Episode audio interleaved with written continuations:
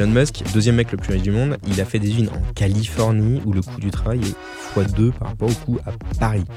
Donc c'est possible de faire des usines et de gagner beaucoup d'argent avec un coût du travail élevé. Mais dans ce cas-là, ce qu'il faut, c'est que tu aies un niveau d'automatisation et que les, gens qui sont payés deux fois plus cher qu'à Paris, il faut qu'ils fassent des tâches à très haute valeur ajoutée et que tout le reste soit automatisé.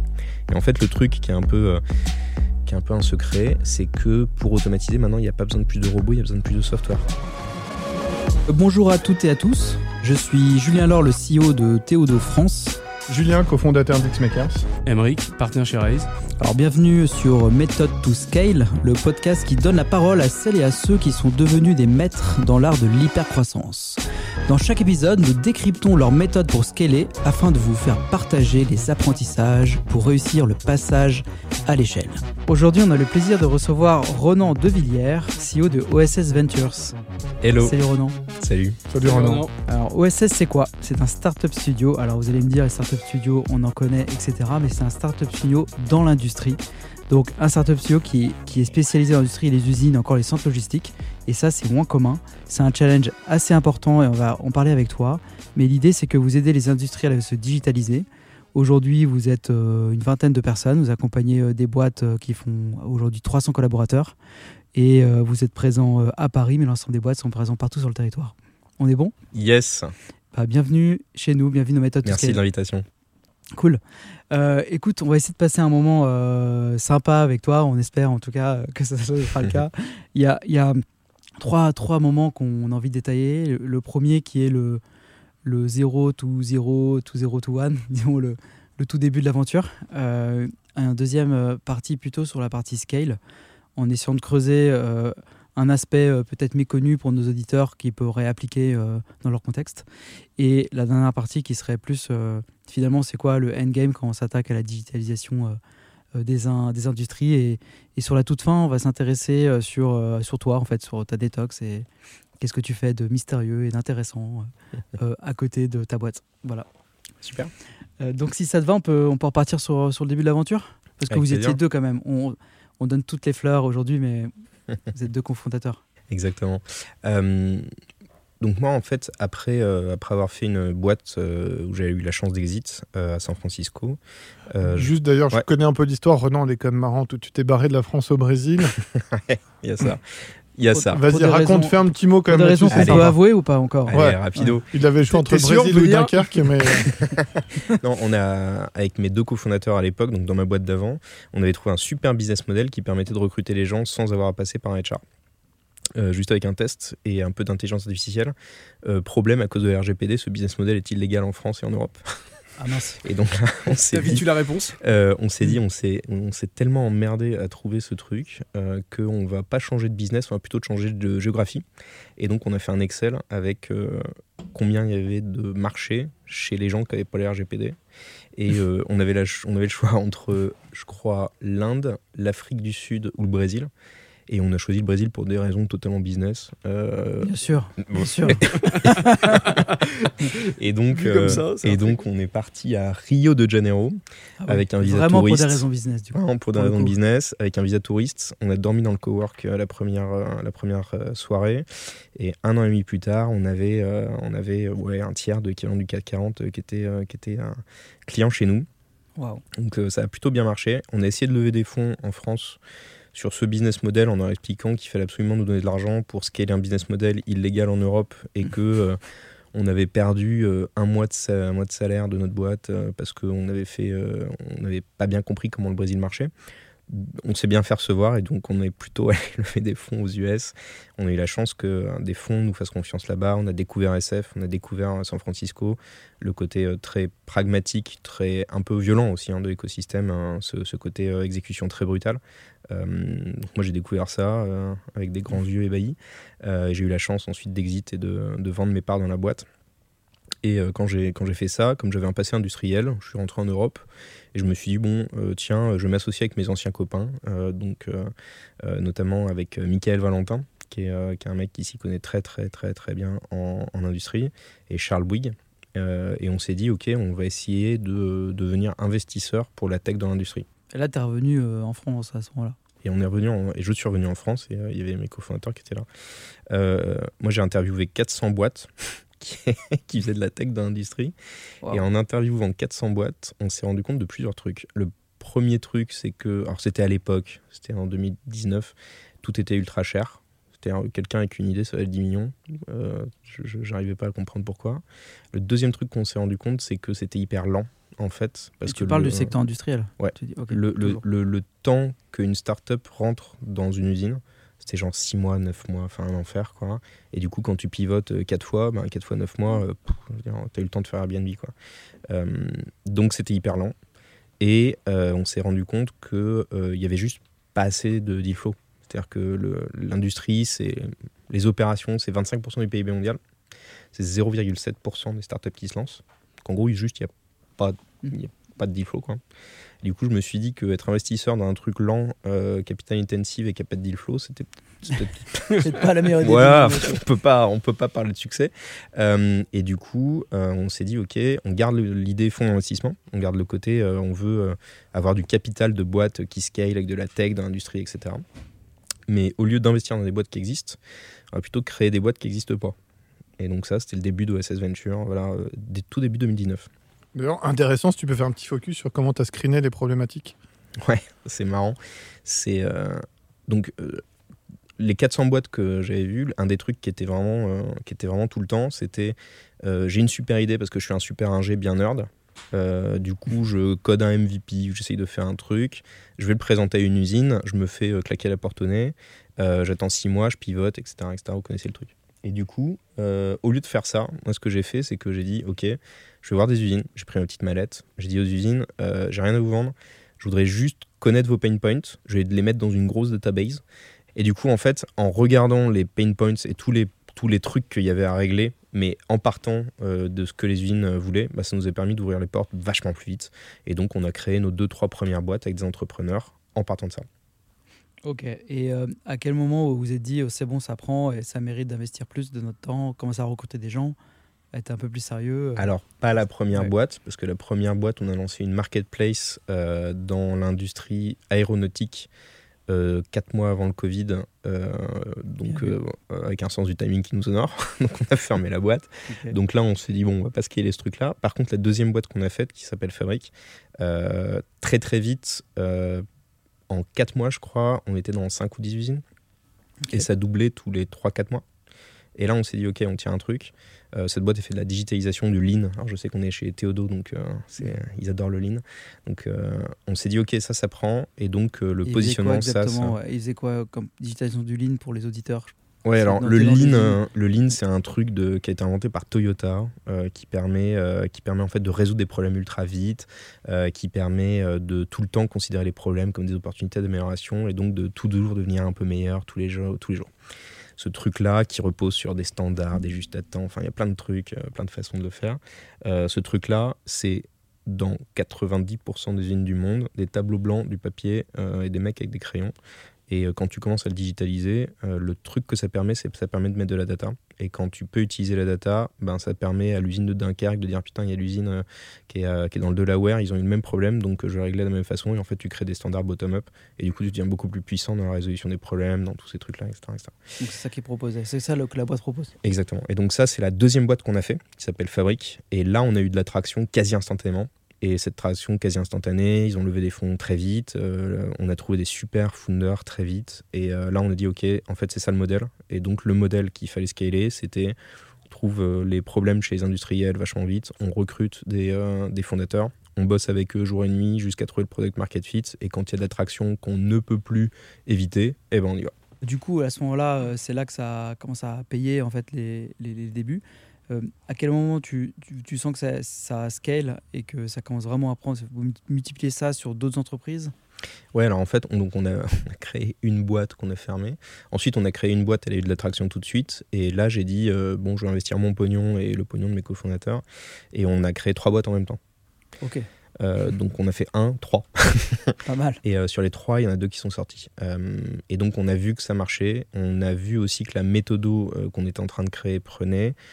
Et là, on s'est dit, OK, on scale. Et le- notre version du scaling, c'était de dire, on fait entre 3 et 5 boîtes par an à partir de maintenant. Et le scaling, plutôt que de dire on va passer de 5 à 10 boîtes, puis de 10 à 30 boîtes, c'est plutôt de dire les boîtes, on les amenait à 3 clients, maintenant on va les amener à 9 clients en 9 mois. Et puis après on va les amener en 15 clients en 9 mois. Et là, tu vois, après 3 ans et demi, donc on a lancé 15 boîtes. euh, et maintenant les boîtes, 3 fois sur 4, on arrive à les amener à un demi-million d'ARR en moins de 9 mois dans le secteur industriel, qui est un secteur assez long, assez chiant, tout ce que tu veux. Euh, et notre objectif, euh, qui serait un peu cool, c'est de dire, tu vois, l'année d'après, si on arrive à les envoyer à un million d'ARR, on change un peu de ligue, quoi. En fait, ta mission, c'est de créer des softs dans un vertical, tu l'as dit, euh, de l'industrie, euh, très spécifique. Et du coup, as quand même, euh, tu dis, ton scale à toi, c'est de créer plusieurs softs et de le faire en parallèle. Euh, si tu peux revenir sur ta méthodologie qui à la fois analyse le marché pour voir euh, bah, là où il y a des gaps chez les industriels et en même temps euh, d'aller regarder de l'autre côté si jamais il y a de l'usage. Tu peux, tu peux nous détailler un peu tout ça? Ouais, en fait, un des trucs qui a vraiment fait décoller la boîte, c'est de dire le marché, on le connaît pas. C'est un truc qui est compliqué. Et du coup, on va le faire bottom-up, le marché. Et donc, encore maintenant, hein, maintenant, on a 20 personnes qui bossent chez OSS, etc. Mais on visite 3 à 4 usines par semaine. Les 3 à 4 usines, on a tout le temps le même framework pour analyser les besoins bottom-up. Et Mhm. euh, on dit euh, pourquoi tu payerais. Aujourd'hui, tu payes pourquoi. Euh, Qu'est-ce que, si on le fait, ça te change ta life? Euh, C'est quoi tes trois pain points les plus gros? On va voir le DAF. Donc là, tu es dans les usines, tu fais ces interviews. et tu- Exactement. Tu as une Et base donc, de T'es données dans laquelle dans tu ou t'es dans un bureau dans l'usine? Ah non, non, on est dans l'usine, usine, ouais. On a- On a des chaussures de préciser. sécurité. euh. On expense les chaussures de sécurité chez OSS. Donc, euh, Ça donne envie. ok, ça en dit long. je peux te dire que c'est le train de 6 heures pour aller à Châtellerault. Bah, Quand je Euh, regarde les chaussures de Julien, je me dis qu'il serait preneur de, de ça hein, pour expenser. ouais. Et, euh, et ouais, tu vois, maintenant, en fait, euh, et euh, le podcast s'appelle Method to Scale. Aujourd'hui, on a une base de données.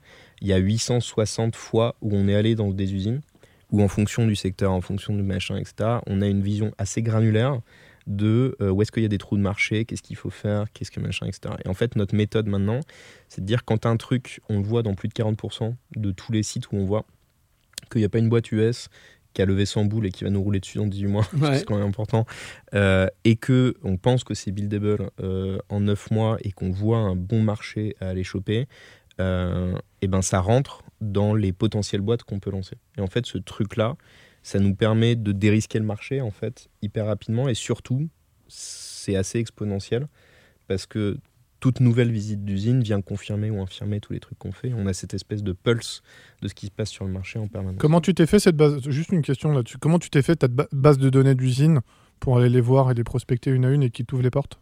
En fait, on, on a une arme un peu sympa chez OSS qui est la gratuité. Que, parce que comme on est un fonds d'investissement, on n'a pas à faire des fees. Quoi. Et du coup, je vais, euh, au début, c'était tout moi. Et puis maintenant, on a une équipe, on a des grosses, etc. Mais on va voir les, on va voir les industriels. On leur dit bon, tu as probablement des consultants en innovation qui n'ont jamais codé une ligne, euh, qui veulent te facturer euh, 20 000 boules pour te demander. euh, Un te- audit. voilà. Et ben, nous, c'est gratuit. Euh, et euh, tu vas avoir euh, sur tous les problèmes que tu as évoqués, est-ce qu'il y a une boîte US qui a levé 100 boules euh, qui, qui va, qui va pouvoir régler ton problème? Est-ce que ce truc, il n'y a que toi dans le monde qui l'a, donc fais un projet, prends ta SS2I locale et fais-le. Ou alors est-ce que ce truc, c'est hyper intéressant? Et on l'a vu chez d'autres, est-ce que tu veux co-bider avec nous? C'est gratos, tu vas rien payer, mais donc c'est nous qui prenons le risque. Et en fait, ce discours-là, chez les industriels, on a 80% de follow-through. Ouais, c'est un cheval de Troie. C'est un, totalement un cheval de Troie. Et du coup, on nous a dit oui, oui, euh, 860 fois. Euh, 60% en Europe d'ailleurs. On, on est beaucoup en Pologne, en Maroc, euh, etc. Enfin, dans, euh, partout sauf l'Allemagne, en fait. Je sais pas pourquoi. Euh, et, euh, et en fait, ce, ce playbook-là, ça nous permet d'aller au marché ultra vite, de façon ultra répétée et hyper, hyper data, data driven. Et alors, du coup, là-dessus, tu te constitues un peu un pipe d'opportunités, d'idées qu'il faut, qu'il faut qualifier. Et après, du coup, comment tu qualifies ça? Comment tu vas Yes. plus loin? Euh, alors après, on a un process en trois phases. Donc le pre- la première phase, c'est vraiment du design thinking. Donc on met des designers, des product managers. On interview, on imagine, on fait des rapides prototyping, généralement en une semaine. On fait des prototypes, on a fait des trucs pendables. hein. On a vendu des Airtable à, à 3000 euros de MRR. euh, donc, Ça, c'est ton MVP, tu testes. donc on fait des MVP vraiment, vraiment sales, mais qui délivrent la valeur. Et en fait, quand tu es capable de faire un MVP Airtable que tu vends à 3000 boules par mois, ça veut dire que tu as un business. Ouais, hein. Euh, et donc, euh, ça, c'est la première phase, qui est vraiment une phase d'exploration marché. Quand on arrive à trouver le même truc chez au moins 3-4 clients et que ça répond, à la, euh, ça répond à la question, on voit un path to scale, et ben dans ce cas-là, on entre et on build. Alors dans le build, on- encore une fois, le, podcast s'appelle Method to Scale. Moi, je suis obsédé de dire pourquoi est-ce que la 15e boîte qu'on va faire, elle est beaucoup mieux que la 14e boîte? Et donc typiquement, au moment du build, on a ce qu'on appelle le Tech-Based Project. Le Tech-Based Project, c'est que on a la même data structure que SAP, on a le SSO qui est déjà fait, on a le signing qui est déjà fait, on a la barre à gauche qui est déjà faite. En fait, on a 80% de ce qui est nécessaire pour faire un SaaS ou une marketplace qui est déjà codé. Peu importe la boîte euh, que Peu tu importe lances. la boîte. D'accord. Et, et du coup, notre record mondial, c'est pour Mercatim. On- entre le moment où on a validé les contrats et le moment où on a mis un truc euh, dans la main des utilisateurs payés, pas euh, POC, hein, payés, c'était deux semaines et demie. Et du coup, Ah, et du coup, en fait, mais parce que tu as 80-90% de la tech qui est déjà là. Tu peux faire un petit focus là-dessus, c'est-à-dire que tu as un setup d'outils, de, de, de quoi, de protocoles, de scripts qui sont déjà en Ouais, place. exactement. Oui, et une data structure, ce qui est hyper important parce que Si Euh, on devait la visualiser, ça ressemble à quoi? euh, faites-vous euh, faites-vous euh, Conto, sauf qu'il n'y a rien dans la barre à gauche et il n'y a rien dans l'écran. Mais il y a tout le reste. Donc euh, il y, a le- signing, il y a la data structure, il y a tous les trucs. Euh, et en fait, ce truc-là qui a été fait par, euh, mon CTO et toutes les équipes du code, en fait, ce qu'on fait, c'est qu'à chaque fois qu'on fait une nouvelle boîte, on rajoute des trucs dans le Tech-Based Project. Par exemple, là, un des trucs qu'on a fait récemment, c'est qu'on a, on a des problématiques sur la graph database, c'est-à-dire euh, quand on veut, euh, dans une supply chain, euh, regarder les suppliers des suppliers, les clients des suppliers, etc., sur des trucs très complexes, d'ordre 2, 3, etc., tu peux pas avoir des bases de données relationnelles. Donc, on a été obligé de développer un truc sur la graph database. Ben, demain, si on doit faire une autre boîte qui utilise la graph database, on pourra le faire en deux jours. Ok, t'as ta bibliothèque. Donc, on a la bibliothèque. Donc le lead time, ce que tu dis, c'est que le lead time, c'est clé dans le business. Le Le lead- t'adresses. Le lead time, euh, la capacité à aller vite, et aussi, si ton premier go-to-market pour, euh, pour réussir à faire ton MVP il est en deux ou trois semaines, ben après, tu as d'autant plus plus de temps pour apprendre et pour faire tout de suite un produit qui a plus de valeur, donc que tu vends plus cher, euh, ou alors qui a plus de potentiel, etc. etc. Et vraiment, nous, la particularité chez OSS, c'est que nous, on scale la qualité et l'ambition des projets à timing constant en gardant le même volume. Et c'est ça le scale, quoi. On va pas scaler le nombre de gens, on va jamais être une boîte de 200 personnes. Euh, on va jamais être une boîte qui lance euh, 40 boîtes par, euh, par an, c'est pas notre truc. Par contre, si on arrive, euh, je sais pas, dans quelques années, si on arrive à lancer 4 boîtes qui font 5 millions d'ARR en année 1, c'est pas mal, quoi. Voilà. Mm. D'accord. Donc c'est vraiment ça le scale. Ouais, ton scale, c'est l'optimisation, euh, arriver le plus rapidement possible. Donc, tu as tes briques et donc, du coup, ça te permet d'aller beaucoup plus vite ton produit. Tu le testes et là, tu essayes d'accélérer c'est en une- fait ton. ton- ton C'est comme une ton- exponentielle qui crée chaque produit rend le second plus fort. C'est ça. Et alors, euh, donc ça, c'est la deuxième phase. Donc on build, on, on satisfait les 3-4 premiers clients. Et le, le truc hyper marrant, c'est la troisième phase. C'est la troisième phase, c'est on fait un go-to-market pour faire beaucoup de sales et avoir une première base client. Et là aussi, comme je suis obsédé, nous on appelle ça les assets répétables dans le jargon d'OSS, comme je suis obsédé par les, par les assets répétables, on a mis toutes les boîtes sous le même CRM. Et aujourd'hui, on a 1080 usines qu'on a déployées sur l'ensemble des solutions d'OSS. Et en fait, sur les 1080 usines, elles sont toutes dans le CRM. Tous les logos sont dans le CRM. Et à chaque fois que j'ai une boîte qui chasse un logo, six semaines après, tu as tous les patrons des sales qui arrivent, qui ouvrent le CRM, qui disent Je te file ce logo-là parce que je sais qu'il a besoin, etc., etc. Et du coup, il y a 40% de l'ensemble des sales du portfolio de boîtes qu'on a, c'est du cross-sales. Hmm. Ça, c'est l'avantage d'être verticalisé. Et ça, c'est l'avantage d'être verticalisé. Et du coup, tu fais du cross-sales. Et du coup, tu deviens exponentiel. En plus, sur une verticale où il n'y a personne parce que c'est compliqué à comprendre. Et où les sales cycles étaient longs. Mais comme tu as un petit copain qui s'est déjà tapé les 6 mois de sales cycle, Hmm. et bah, il a déjà fait quoi. Ouais, c'est-à-dire qu'il a toute la chasse, elle est déjà amortie, quoi, quasiment. Exactement. Ce qui est le plus long et le plus coûteux. Et ce qui aussi permet un truc, qui est que dans ta communauté, euh, ils restent tous et ils sont très contents d'être là. Parce qu'en fait, quand on t'amène des clients, tu es content de rester. Quoi. Oui, et toi, tu les incentives euh, normales, quoi. On a beaucoup parlé euh, méthode, euh, outils et, euh, et process. Mais après, il faut bien, euh, il faut bien que tu trouves des CEO pour euh, arriver ça. C'est pas toi qui pilote toutes les, toutes les startups. Euh, tu peux nous partager un peu tes insights pour trouver euh, c'est quoi un bon CEO d'un zero to one? Euh, et puis euh, peut-être tes galères là-dessus parce que j'imagine que c'est quand même clé après pour, euh, Ah putain. pour aller Si- driver tes boîtes. Si jamais je l'avais. Ouais. Euh, euh, bon, il y a une stat dont on n'est pas forcément fier, c'est que euh, euh, il y a 40% des CEO avec euh, lesquels on commence, avec lesquels on finit pas. Mais le Ouais. contrat est très clair euh, au premier Mm. jour. Au premier jour, on se dit, ok, on bosse ensemble pendant 12 semaines.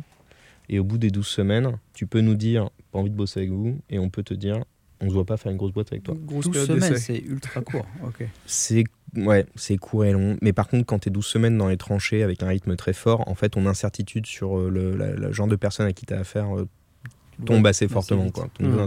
Il intervient juste, euh, je refais le, le Ouais. film, il intervient à quel moment ton CEO dans ton process? Quasiment deuxième semaine. C'est-à-dire dès on le fait début tout avec. Ouais, Ouais, on fait d'accord. tout. D'accord, ok. On fait faut peut-être le trouver rapidement en fait. Hein. Ouais, exactement. Donc t'as quoi T'as une base aussi là aussi avec des candidats T'as une Alors- CV Tech Aujourd'hui, on a, on a 800-900 candidatures par, euh, par an et on part avec euh, du coup euh, 10-12 personnes, euh, x2 parce que 40% de, de charge. Ouais. Euh, les six derniers qu'on a, c'est des gens qui ont déjà créé une boîte, qui ont fait une petite exit et qui veulent maintenant faire une grosse exit. Et en fait, c'est- c'est marrant parce que les second time founders qui ont déjà fait une boîte, tu leur dis gros potentiel sur un gros marché, il n'y a personne, et euh, regarde tout ce que tu as pour pas t'emmerder sur les trois premières années, bah en fait, cette offre de valeur-là, elle est instantanément comprise par les gens qui l'ont fait pendant trois ans. Donc ils ont essuyé les plâtres avant toi. Exactement. Et, et les first time founders, c'était moins. Et aussi, euh, il y a un truc, hein, c'est que juste maintenant, euh, maintenant qu'on a créé 15 boîtes, qu'on est un tout petit peu, euh, euh, un petit, tout petit peu connu dans le Landerneau, qu'on on a des trucs à dire, euh, on a des profils de founders qui sont assez ouf, qui viennent, hein, qui ont fait des belles exits. La dernière fois, bah, ce matin, il y avait un founder, il a fait une exit deux fois supérieure à la mienne. Il a dit, bah, j'aimerais bien entreprendre avec vous. Je fais, bah, c'est super, euh, tant mieux pour toi. Donc euh, c'est Mm. super, quoi. Et, et quand justement, quand tu dis profil de fondeur, c'est que toi, ta, ta problématique, c'est trouver des gars qui vont t'aider dans le 0 to 1 rapidement, mais derrière, il va falloir scaler. Donc, euh, c'est pas forcément les mêmes profils. Comment tu fais après Ouais. pour t'assurer que le mec, il va être capable de. Parce qu'au début, il est très couteau suisse, puis après, il faut quand même euh, scaler, quoi. Ouais, c'est très dur. Et euh, il y a plein de boîtes qu'on qu'on fait la classique, euh, recruter des anciens de SAP ou de grosses boîtes euh, bien installées, avec le bon exec qui te fait perdre deux quarters parce qu'il met des process mais il réfléchit pas. Enfin bref, on, on a tous eu ce truc-là. Ça sent Euh, la galère. Ouais, ça sent la galère. Euh, la vérité, c'est qu'on se cherche tous. Euh, Il y a certains profils de early, de early 0 to 1 qui sont pas faits pour le scaling. Euh, et généralement, ils le savent, en fait. Et ils s'auto-virent, ils se mettent président, euh, et ils prennent un DG ou une DG, euh, des trucs comme ça. On a assez peu de gens qui se bercent d'illusions et qui disent je vais savoir le faire, etc. Et en fait, surprenamment, on a pas mal de gens qui arrivent à peu près à faire, à faire le reste. Ce qui est sûr, c'est que les plus grosses gamelles qu'on a pris, c'est quand tu prends un scaler et que tu le mets en 0 à 1, et que ton- quand tu prends un 0 à 1 pur savant fou et que tu le mets en scaler qui doit manager des managers et scaler des process. Et alors là, vraiment, tu as, des vraies histoires d'horreur qui se passent. On essaie de pas le faire. Après, la, la vérité, c'est que c'est toujours, c'est toujours renouvelé. Quoi. Donc tu as toujours deux profils qui vont intervenir à deux moments un tout petit peu différents. On, on a le profil technique et le profil non technique pour les deux founders, au moins. Des fois, on a un troisième founder ou une foundeuse. Euh, on a très souvent, à la euh, 2 millions ARR marque, tu fais rentrer des profils qui sont très différents. Et généralement, d'ailleurs, les, les couteaux suisses du début des 10-15 premiers Sortent. employés, soit ils sortent, soit ils sont vraiment pas contents parce qu'ils disent Attends, c'est quoi ce mec sous taille qui arrive, qui met des process, alors que moi, je me suis, moi j'ai tout fait, euh, pourquoi est-ce qu'on fait tout plus? Mhm. Pourquoi est-ce que j'ai pas le droit de dire ce que je pense? Surtout, euh, pourquoi est-ce que lui dit non, mais c'est mon périmètre, faut mettre des process? Donc, euh, cette, cette- ouais, ce moment-là, il est parfois un peu difficile à vivre pour les équipes, mais il faut les mettre. C'est pas le choix. Et il y en a que tu arrives à accompagner, à faire progresser. Tu as, développé un peu une, des abacs là-dessus? C'est marrant parce que nous, on le fait un peu. Ceux qui le font beaucoup, c'est les fonds. Parce qu'en fait, euh, nous, euh, on, on- on amène jusqu'à soit le gros site, soit la série A. hein. Il y a, sur les 15 boîtes, il y a, il y a 8 boîtes qui ont levé des séries A. Enfin, je pense que c'est une série maintenant, mais bon. Quand il y a des 8 boîtes qui ont levé des séries A, les fonds nous aident vachement là-dessus. Ils ont des banques de profils, ils ont des trucs. En fait, eux, dès que ça rentre dans les cases de early scaling, on voit le truc, on voit le playbook, etc. Ils ont vraiment des méthodos là-dessus. Euh, on bosse avec des, euh, des Isaïe, des Elaya, euh, des Stride. Ils sont très très forts sur, ce, sur cette partie scaling et donc nous on, on apprend et on est content de le faire. Nous notre, notre spécialité ça va être plus de scaler 0 to 1. Quoi. Euh, Renan, excuse-moi, je reviens juste sur l'histoire des profils, c'est intéressant. C'est quoi le portrait robot d'un 0 to 1 et le portrait robot d'un scaler? Parce que tu me dis qu'ils sont différents. J'essaie de les visualiser. Euh, 0 to 1 c'est je fais tout, je suis capable de tout regarder et je suis capable d'aller très très vite avec un niveau d'incertitude très fort et de prendre des décisions et de révertir dans- très rapidement. Euh, les scalers, c'est je fais des process, je prends du temps, je crée du consensus, je gère des grandes équipes, euh, j'ai beaucoup moins de problem solving et beaucoup plus d'exécution. Et en fait, des fois, c'est les mêmes gens et ils arrivent à, à être bicéphales. Euh, souvent, c'est des personnes différentes. D'accord. Donc le 0 to 1, c'est quoi? Ça peut être un ancien numéro 2 d'une belle startup, un consultant strat un peu capé? euh, on a beaucoup de gens qui ont fait, qu'on fait une première boîte 0 to 1 et qui ont raté le scaling. D'accord. Euh, on a aussi beaucoup de consultants un peu capés, comme tu dis, euh, et on a pas mal en fait de tech. Les tech euh, aiment bien le 0 to 1 parce qu'ils ont le sentiment d'avoir le. Il craft plus. Ouais, les mains un peu crafty, dedans, hein. tu vois, Mm. exactement. C'est ça, ouais. Ok. Euh, on peut partir là, sur la troisième euh, partie du podcast, sur la partie euh, Next Step. Yes. Tu t'es fixé un, un goal euh, un peu stylé pour, pour la suite? Comment tu vois les choses? Euh, déjà, j'aimerais bien dire qu'on fait 100 millions d'ARR d'ici 2026. Euh, pourquoi 100 millions? Parce que c'est cool. Euh. C'est pas mal. Euh, donc ça, C'est ce ça, ça- voilà, ça, ce serait cool. Et après, il y a, il y a deux, trois trucs. euh, je pense qu'il va falloir qu'on aille aux US. Euh, je sais pas si vous regardez les, les, les news, mais avec le Inflation Reduction Act de Biden, euh, si tu achètes un euro de software, il y a Biden qui rajoute un euro. Quoi.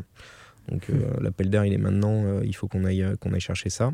Et d'une façon un peu plus générale et sur la thèse et sur les valeurs d'OSS, en fait, avec du software, avec des trucs bien faits, il est possible de déplacer l'équation économique pour faire en sorte que plein de trucs qui étaient plus possibles de faire en France et en Europe soient faits en France et en Europe. Et en fait, on aura gagné quand euh, il y aura de la relocalisation à cause de ça. Tu peux développer un peu justement cette vision-là, c'est intéressant. Ouais, bah, euh, le, Ou avec un exemple. ouais, le, le mec le plus riche du monde. Le mec le plus riche du monde, c'est Elon Musk. Alors, je sais plus, il est peut-être Non, numéro Ouais, il 2. est deux. passé, C'est Bernard Arnault. ok, numéro 2. Numéro, ben, alors, et Bernard Arnault, il a des usines. Bon, bref, mais Elon Musk, euh, deuxième mec le plus riche du monde, il a fait des usines en Californie où le coût du travail est x2 par rapport au coût à Paris. Donc, c'est possible de faire des usines et de gagner beaucoup d'argent avec un coût du travail élevé. Mais dans ce cas-là, ce qu'il faut, c'est que tu aies un niveau d'automatisation et que les, les gens qui sont payés deux fois plus cher qu'à Paris, il faut qu'ils fassent des tâches à très haute valeur ajoutée et que tout le reste soit automatisé. Et en fait, le truc qui est un peu. euh, qui est, un peu, euh, qui est un peu un secret, c'est que pour automatiser, maintenant, il n'y a pas besoin de plus de robots, il y a besoin de plus de software. C'est-à-dire, prenons un exemple, tu vois un exemple, aujourd'hui, le châssis d'une Tesla, il est fait en une seule étape. Tu as une gigapresse qui, qui, qui presse un châssis, donc qui, vous imaginez une feuille d'aluminium, tu presses la feuille d'aluminium, ça fait un châssis. Il paraît que c'est la plus grosse presse au monde. C'est la plus grosse presse au monde. Euh, la façon dont ce truc-là marche, c'est 80% de software et 20% de hardware. C'est-à-dire qu'en fait, tu presses jamais de la même façon, tu as des capteurs partout et tu as de l'IA qui te dit comment est-ce que tu presses pour avoir à la fin le même châssis. Et ce truc-là, ça leur permet quoi? Ça leur permet que tu n'es pas obligé de payer des soudeurs pour souder les Mmh. 40 parties de châssis.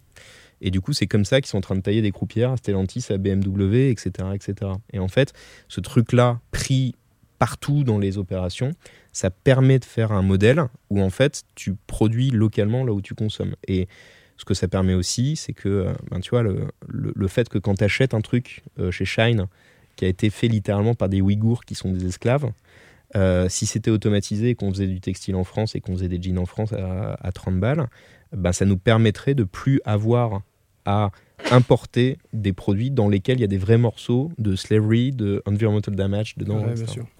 Donc tu as une logique à impact et en plus c'est comme ça qu'on peut réindustrialiser en France, qui est un vrai projet en ce moment, Exactement. avec France 2030. Tout et à fait. Tu, tu, et tu vois pas de- de- d'obstacles avec euh, ce qui peut se passer en termes de coûts de matières premières euh, qui peuvent impacter les entreprises euh, Alors, c'est a- pas, c'est pas un obstacle, c'est un de accélérateur. Par, ouais, mais par rapport à ce que tes solutions peuvent proposer à tes clients. Bah, je vais te prendre un exemple. Euh, on bosse avec Petit Bateau, qui est hyper inspirationnel. Petit Bateau, les mecs, ils ont dit bon, on est plus cher que les autres. Comment on fait pour être moins cher que les autres? Et la réponse, c'était bah, en fait, on va faire un modèle où je te loue le body du bébé. Et quand ton bébé il a 3 mois, tu renvoies le, le petit body et tu as un body à 6 mois. D'accord? Total cost of ownership, c'est-à-dire le, le coût total que ça te fait, c'est moins cher que d'acheter un body de chaque euh, truc. Et Mhm. eux, ils réparent les bodies. Et du coup, quand ils réparent les bodies, ce que ça fait, c'est qu'au quatrième body qui est réparé, t'as plus aucun fil de lin à racheter. Donc, t'as plus de coût de matière première. Si tu automatises suffisamment, tu fais de la marge pure, tu marches comme du software. Au bout du quatrième, de la quatrième fois, le body est récupéré. Et tu fais un truc qui est circulaire, qui est basé en France. Et tu vois, Petit Bateau, c'est la première fois où on re-recrute des couturières à 3. Et tu vas à 3, c'est dévasté, il n'y a plus de business, c'est une horreur. Et maintenant, ils, ils recommencent à reprendre des couturières parce que, et je suis très fier de le dire, C'est une des boîtes d'OSS, c'est Automy, qui fait du computer vision avec de l'intelligence artificielle pour regarder les défauts des bodies, pour dire qu'est-ce que tu fais pour réparer le body que tu viens de retrouver. Et ça, tu vois, c'est ça le futur de l'industrie. Mm. C'est beaucoup de software, beaucoup C'est de très soft et data en fait. hein. C'est très soft, c'est très data. Hyper intéressant, hyper inspirant. Euh, on, euh, tu, Julien, tu vas peut-être euh, conclure, toi, déjà, pour résumer euh, cette première partie du podcast. Ouais, donc moi, tu veux, de, de, de, de ta vision du scale, j'ai retenu trois éléments. Déjà, c'est tout, euh, tout est basé à base de data, mais tu as quand même en étape 1 une ingénierie assez forte pour screener des problématiques où finalement, c'est un, savant mix entre euh, un travail quali où tu vas sur le terrain et un travail quanti où tu vas analyser cette donnée. Donc tous ces enregistrements que tu fais et ainsi de suite, tu les monitores. Et puis après, euh, sur X nombre de pain points revus, tu vas le corréler avec de la data pour te dire j'y vais, j'y vais pas. Et derrière ça, il y a une méthode qui est hyper précise. On est rentré dans le détail tout à l'heure. Deuxième élément que j'ai retenu, moi, et que je trouve intéressant, c'est comment tu capitalises sur la tech et tous tes apprentissages pour créer une exponentielle de projet en projet. C'est-à-dire que c'est, euh, ça me fait penser à un film où à chaque fois, tu sais, qu'il bouffe un truc, euh, un truc électrique, il devient encore plus fort. Bah toi, c'est un, je suis- c'est un peu X-Men, tu vois, mon niveau de filmographie. J'adore.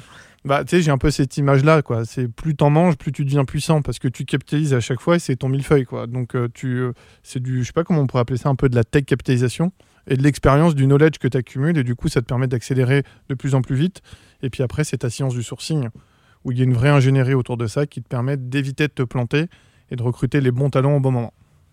Trop cool. C'est beau. Je m'entraîne bien. 4 heures par jour pour faire ça. Ah, c'est- bien écrit, euh, Juju.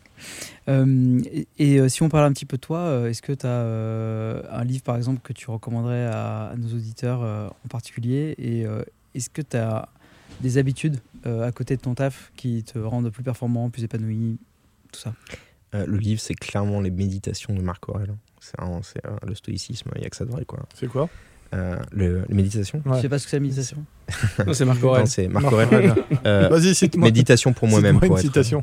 méditation pour moi-même pour, Ouais. euh, pour le dire. C'est- C'était un mec, il était au top de tout, incroyable, et il prenait le temps de s'écrire à lui-même pour euh, pas prendre la grosse tête, euh, rester humble et euh, avoir un esprit calme. Euh, ce qui est hyper important, surtout dans le monde dans lequel on vit, qui a plein de distractions. Et euh, je crois que je me le lis une fois par an. Quoi. Hmm. Euh, donc vraiment, euh, je recommande le stoïcisme avec, euh, avec euh, passion. Euh, sur, les, sur les pratiques, donc euh, moi je médite, je pense, 3-4 fois par semaine. Si je médite pas, je deviens dingue en fait. Parce que je suis un mec déjà énervé de base, donc euh, si je médite pas, c'est la tu folie. quoi. médites quand le matin, le Matin. soir matin, tous les matins, Si 6 c'est heures sur du combien matin. de temps? J'arrive à faire 30-35 minutes. Ah, C'est. Ah, c'est pas mal. Et euh, le dernier truc, c'est euh, je me suis mis à la menuiserie.